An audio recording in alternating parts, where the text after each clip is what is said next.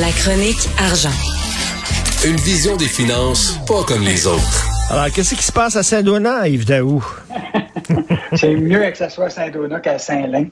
Écoute, euh, euh, on en a parlé beaucoup, euh, Richard, tu sais, de ce qu'on appelle la crypto-monnaie. Et la crypto-monnaie, pour que ça fonctionne, ça prend ce qu'on appelle des mineurs. Des mineurs, c'est un appareil qui fait des calculs automatiques. Puis ça, c'est mis dans des grands centres. Puis là, ça roule toute la journée. Puis ça prend beaucoup d'électricité. Alors, tu te rappelleras que... ça chauffe, hein, ça chauffe. Là, puis il y, a tout un système de refroidissement. Là, justement, c'est très complexe. Oui, puis là, l'affaire, c'est que Hydro-Québec, à l'époque de Martel, euh, celui qui avait parlé de la spirale de la mort pour Hydro-Québec, à ce mm. moment-là, il nageait dans les surplus d'électricité. Puis là, il avait dit, on ouvre la porte au Québec, là, les centres des données, les crypto-monnaies, etc. Et là, au moment où on s'est retrouvé dans des situations où on avait moins de surplus euh, électrique, et donc là, le gouvernement a commencé à dire, là, on va réduire toutes les demandes de crypto-monnaies, d'usines de crypto-monnaies. On va leur dire, là, oubliez ça, là, on va en donner de moins en moins d'électricité. Or, il y a eu des projets, il y a eu un projet à Bitfarm à Sherbrooke, là, où que les citoyens, là, depuis trois ans, endurent ce bruit-là dans leur, dans, dans, à Magog. Et là, il y a un projet, écoute, qui arrive à Saint-Donat, une compagnie qui s'appelle Nouveau Énergie, qui va installer, imagine-toi, une ferme de crypto-monnaies avec un campus. Écoute, il y a des serres pour faire chauffer, pour faire la culture de légumes. Écoute, un projet de 165 millions de dollars. Écoute, là, les citoyens, quand ils ont vu ça, ont commencé à regarder, mais voyons, ils étaient comme un peu sceptiques. Euh, puis ils sont venus présenter ce projet-là. Et donc, euh, évidemment, nous, on a contacté euh, les investisseurs et là, on, en a appris un peu plus. Donc, ce qui est intéressant, c'est que une, un des, des, des, des, actionnaires de tout ça imagine-toi, une firme qui est basée aux îles Caïmans, euh, au Bahamas. Et euh, l'autre, c'est un cofondateur de Afghan Holding, société qui évolue dans le secteur des mines en Afrique. Hmm. Donc, imagine-toi, on vient présenter un projet de 165 millions pour un, campus de crypto-monnaie euh, à des citoyens à Saint-Donat avec des firmes un peu, je dis pas étrangères, tu sais, et là, évidemment, c'est une, révolte des citoyens. Il y a une mais, mais ça, ça, c'est vraiment pas dans ma cour. Là. Ils disent que ça va être de la pollution visuelle, il va y avoir du bruit, puis tout ça. Les autres, ils disent, on est en campagne, on va avoir la paix, on veut pas avoir une, euh, un genre d'entreprise comme ça qui vient polluer notre coin. C'est pas dans ma cour, ça. C'est tout ça pour 50 à 100 employés là, qui vont être créés. On s'entend ensuite pour dire que de plus en plus, les gens là, commencent à dire c'est beau le développement économique, mais aussi l'accessibilité sociale de, des types d'entreprises qu'on mm. veut dans notre dans notre région. Donc, euh, évidemment, des citoyens euh, de Saint-Donat qui vont se battre jusqu'à la fin pour empêcher que ce projet-là de 165 millions euh, s'établisse à Saint-Donat. Mais là, il y a un, des dirigeants qui dit si les gens veulent pas, on le fera pas à Saint-Donat, c'est tout. On ne mettra pas le projet dans la gorge des gens. Donc, bref, ils sont prêts à, aller dans une autre ville si les gens de Saint-Donat veulent strictement rien savoir. Ben moi, je pense que le fait que le journal en, parle déjà, ça a probablement eu déjà un effet sur les dirigeants. Investissement Québec qui embauche à pleine porte.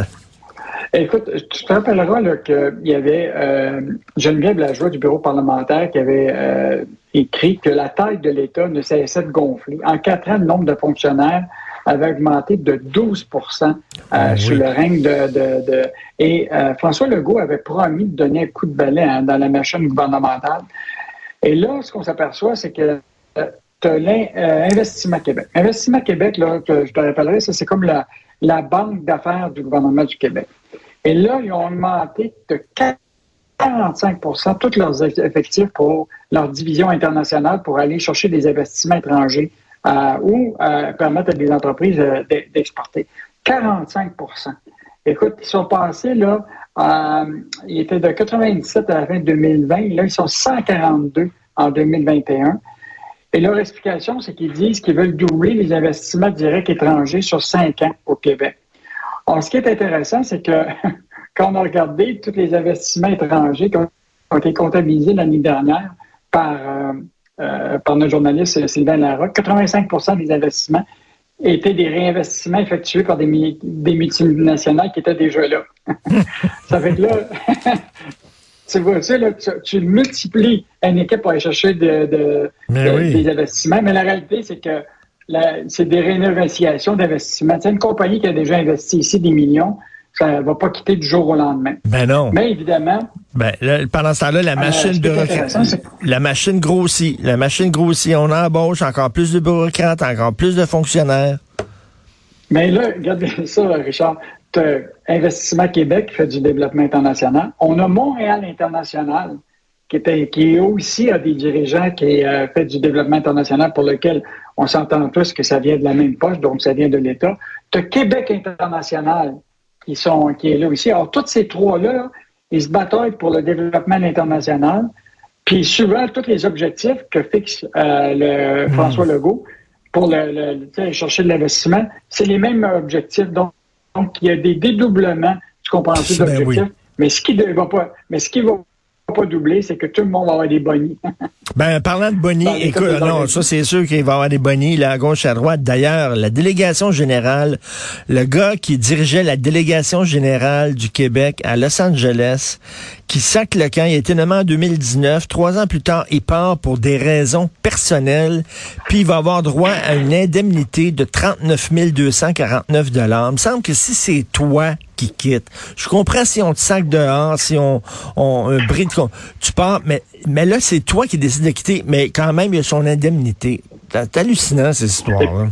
Écoute, puis euh, juste te dire que ce délégué général-là, Philippe Huneau, c'était la vedette, tu comprends-tu, pour la délégation générale euh, à Los Angeles. Écoute, on a même modifié le poste euh, là-bas pour en faire vraiment un, super, une super délégation qui comprend de toute Los Angeles, mais les Silicon Valley. Et là, tout à coup, euh, on a même fait bondir son salaire de base à 178 000. Et, euh, et là, tout à coup, on apprend qu'il y, a- il y a un petit party qui se fait pour le saluer puis le remercier pour son implication, puis il a quitté pour des raisons personnelles. Euh, en tout cas, moi, je me pose toujours des questions quand on dit ça. C'est quoi les, les vraies raisons? Là? Euh, et tu sais, nous autres, on surveille beaucoup hein, toute cette délégation générale-là là, de- qui sont un peu partout. Là, parce que souvent, là, c'est quoi les objectifs de ces gens-là là, quand ils sont là-bas? C'est quoi les résultats concrets? Là? Tu sais, pendant la pandémie, là, beaucoup de ces délégations-là, là, euh, écoute, il n'y avait pas aucune activité.